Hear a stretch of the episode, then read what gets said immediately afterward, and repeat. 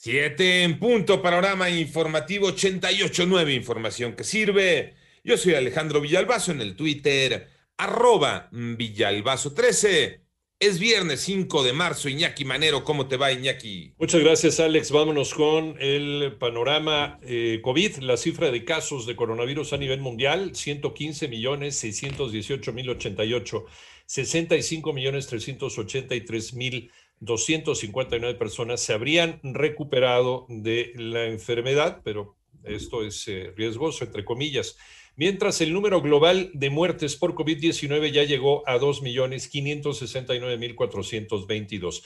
Según los datos de la Organización Mundial de la Salud, los contagios por COVID-19 han subido nuevamente en Europa después de seis semanas a la baja. Se ha pedido intensificar la vigilancia de estas nuevas variantes más contagiosas. Vámonos con las cifras de la pandemia en México, las tiene Moni Barrera. La Secretaría de Salud informó que ya son 2.112.508 casos confirmados de COVID en el país y 188.866 defunciones. Recordar que el sobrepeso y la obesidad son factores de riesgo para desarrollar COVID grave. Estamos hablando de alrededor de 50 millones de mexicanos que tendrían esta condición. El factor de riesgo que más se ha asociado a las personas que han fallecido por COVID. Estamos hablando de alrededor también de un 48-47%. Cuando hablamos de las personas que lamentablemente han fallecido, se mantienen estas prevalencias. Eso es el factor de riesgo que más ha contribuido de COVID-19 en México a generar enfermedad grave. Así lo dijo José Luis Salomía, director general de epidemiología en 889 Noticias, Mónica Barrera. En el panorama nacional, que siempre sí, el Instituto Electoral y de Participación Ciudadana de Guerrero validó con seis votos a favor y uno en contra la candidatura por Morena de Félix Salgado Macedonio al gobierno del estado.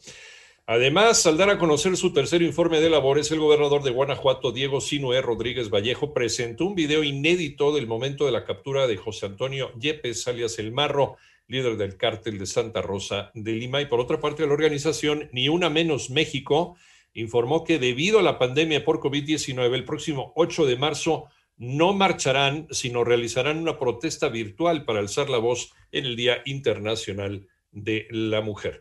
La reforma a la ley de la industria eléctrica podría no ser la mejor opción financiera para la Comisión Federal de Electricidad. ¿Quién lo dice, María Inés Camacho? Con la reforma a la ley de la industria eléctrica, la gran perdedora será la Comisión Federal de Electricidad, ya que se quedará sin autonomía y sin recursos, pues se le obligó a comprar energía más cara y más contaminante, elevándose así los costos de producción hasta por 3 mil millones de dólares. Y mientras el sistema eléctrico esté siendo definido por cuestiones políticas y no técnicas, México va a estar perdiendo el futuro. Que la CFE con la reforma energética lo que obtuvo fue el control sobre su política de combustibles y nuevamente se está sometiendo a la CFE a tener que adquirir el combustorio de Pemex. Fue la voz de Lourdes Melgar, ex subsecretaria de Electricidad y de Hidrocarburos de la Secretaría de Energía durante el sexenio pasado, quien al participar en el segundo día de los trabajos del foro Electricidad para el Futuro de México que organizó el Consejo Coordinador Empresarial advirtió lo siguiente. Es muy posible que con este nuevo orden de despacho muchas de las plantas que se establecieron en México, que invirtieron en México y a que algunas, hay que decirlo, son mexicanas, van a ir a la quiebra. Y esto va a tener un impacto muy serio a nivel local, a nivel de las comunidades. 88.9 Noticias, María Inés Camacho Romero.